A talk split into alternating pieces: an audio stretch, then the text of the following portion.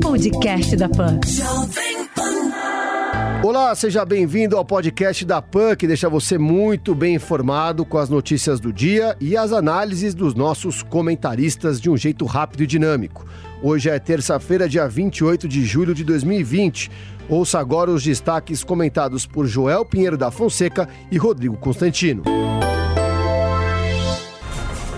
Brasil tem mais de 2 milhões e 440 mil infectados e 87 mil mortos por Covid-19. Foram 614 óbitos e 23.284 casos em 24 horas. Total de curados já são quase 1 milhão e 670 mil, de acordo com o boletim do Ministério da Saúde. Novo ministro da Educação demite assessores da ala ideológica de Abraham Weintraub.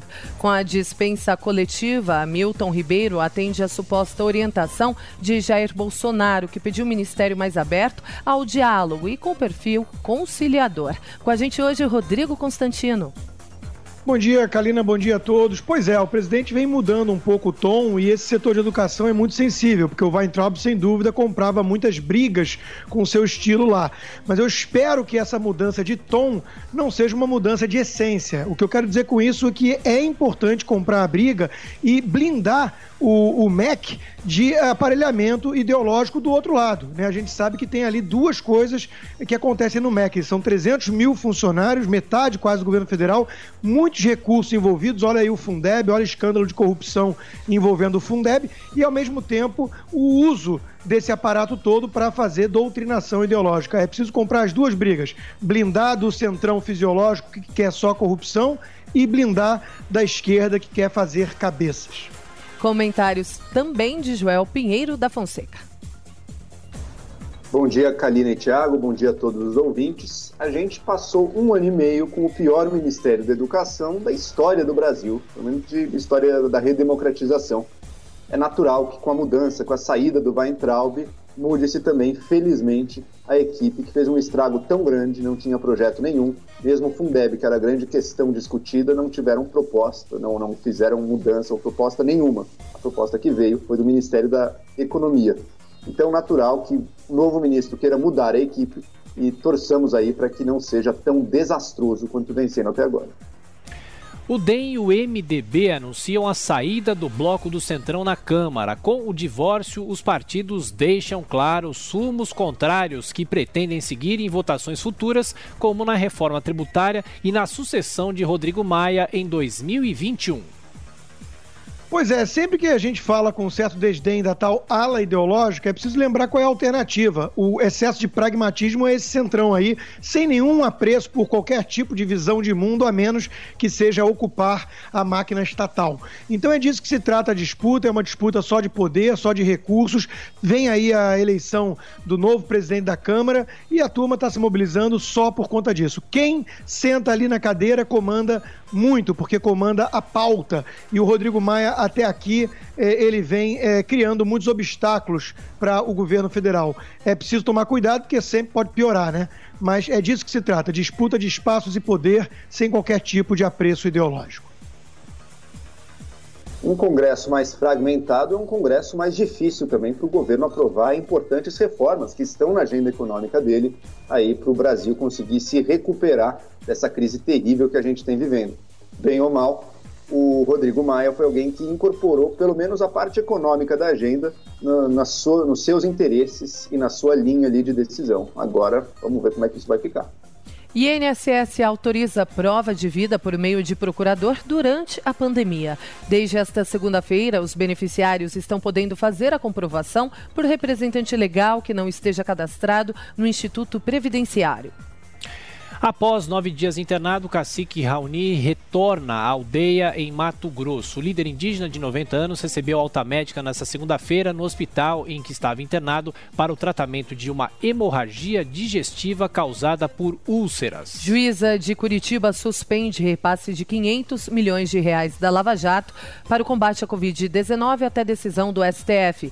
Gabriela Hadt atendeu a pedido do governo, que aceitou a verba, mas não quer que a magistrada responsável responsável pela operação defina onde os recursos devem ser aplicados. O Itamaraty pediu visto de entrada para Abraham Weintraub nos Estados Unidos usando dados de passaporte diplomático. Segundo o Globo, a solicitação foi feita no mesmo dia em que o ex-ministro pediu demissão do cargo que conferia o benefício e não há registro da devolução do documento uso de passaporte diplomático quando a saída dele já tinha sido anunciada, no mesmo dia em que ele estava deixando o cargo? Será que naquele teatrinho lamentável que o Weintraub armou para sair do Brasil logo depois de deixar o ministério, dizendo que era perseguido, inventando histórias, será que naquele próprio teatrinho cometeu-se um crime?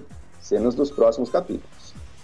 Pressionado, o governador João Dória muda regras de ocupações em UTIs e facilita a reabertura aqui em São Paulo. Agora, para passar para a fase verde, a exigência é que o município tenha no máximo entre 70% e 75% dos leitos ocupados e não mais 60%. Eu encaro com naturalidade a pressão e, a, e, o fato do governador ceder, porque afinal de contas a economia também é muito importante, como o presidente Bolsonaro sempre colocou, e uh, havia no início uma postura muito demagógica de alguns, inclusive do governador e outros, que falavam que era hora de olhar para ciência e saúde, e depois a gente pensava em economia.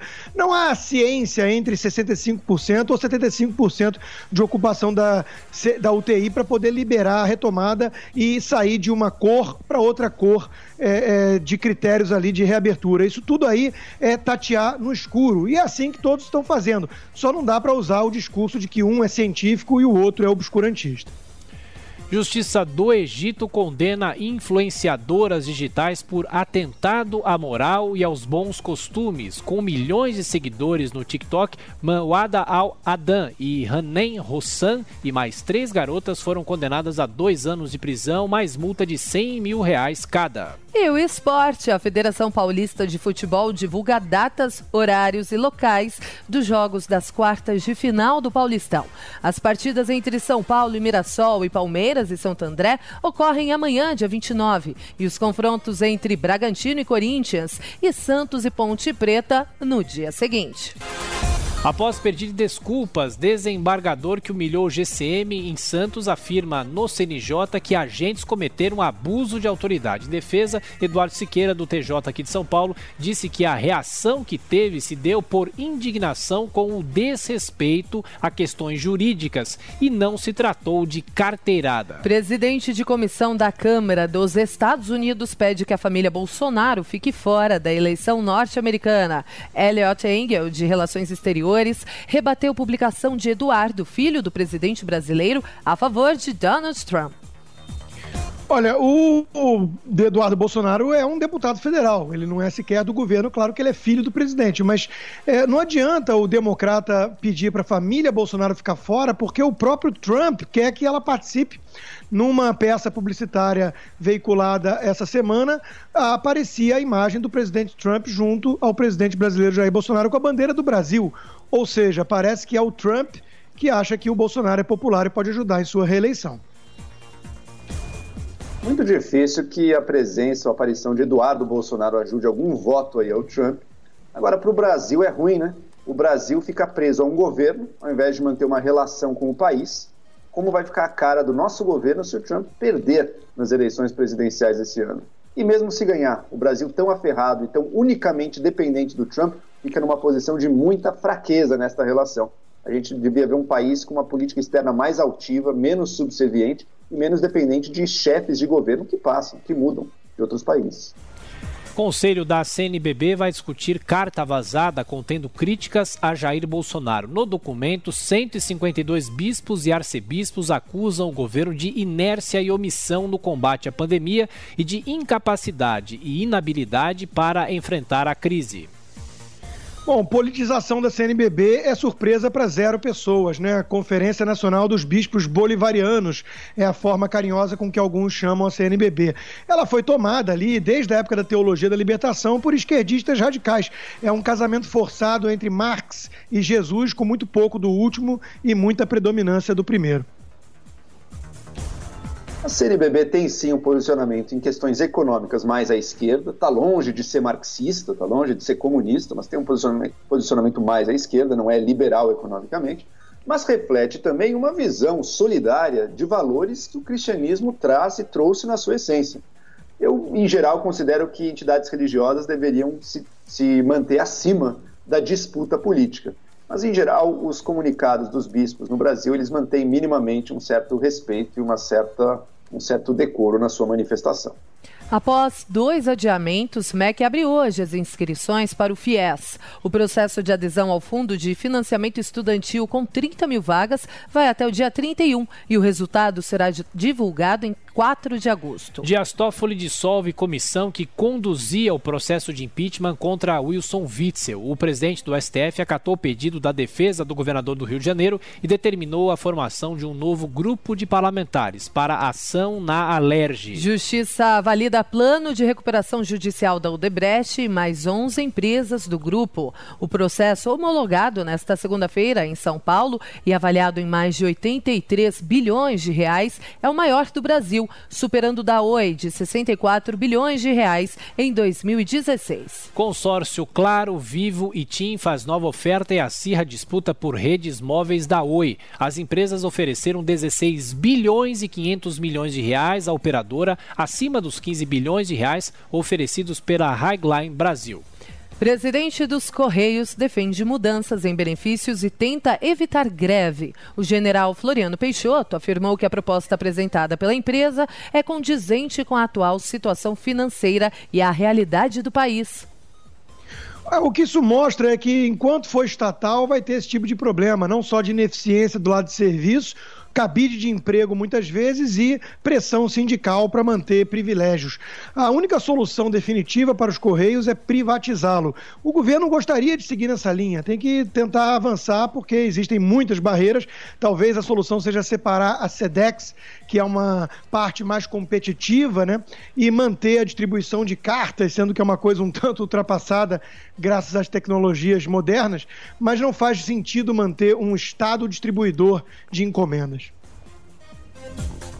Pois é, realmente, do ponto de vista econômico, fica difícil defender ainda que o Estado seja o dono da empresa dos Correios e que tem alguns monopólios ligados a eles ainda. É um momento duro esse de crise, então os funcionários, sem dúvida alguma, não gostam de ter benefícios aí cortados neste momento. Tem o Vale Peru, tem um, um Vale Cultura, tem um adicional de férias de 70%.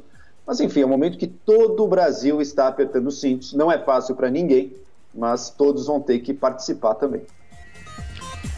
Novo pacote de estímulos fiscais dos Estados Unidos prevê socorro de um trilhão de dólares. A proposta para reduzir os impactos econômicos da pandemia da Covid-19 foi apresentada nesta segunda-feira no Senado pelo Partido Republicano. Ex-piloto de Fórmula 1 destrói Mônaco edição limitada da McLaren Senna, avaliada em mais de 8 milhões de reais. Adrian Sutil, que não sofreu ferimentos graves, bateu um dos 20 exemplares do supercarro feitos pela empresa e que levam o nome do tricampeão da competição. Esse foi o podcast da PAN que deixou você muito bem informado, claro, com as notícias do dia e as análises dos nossos comentaristas de um jeito rápido e dinâmico. Podcast da PAN.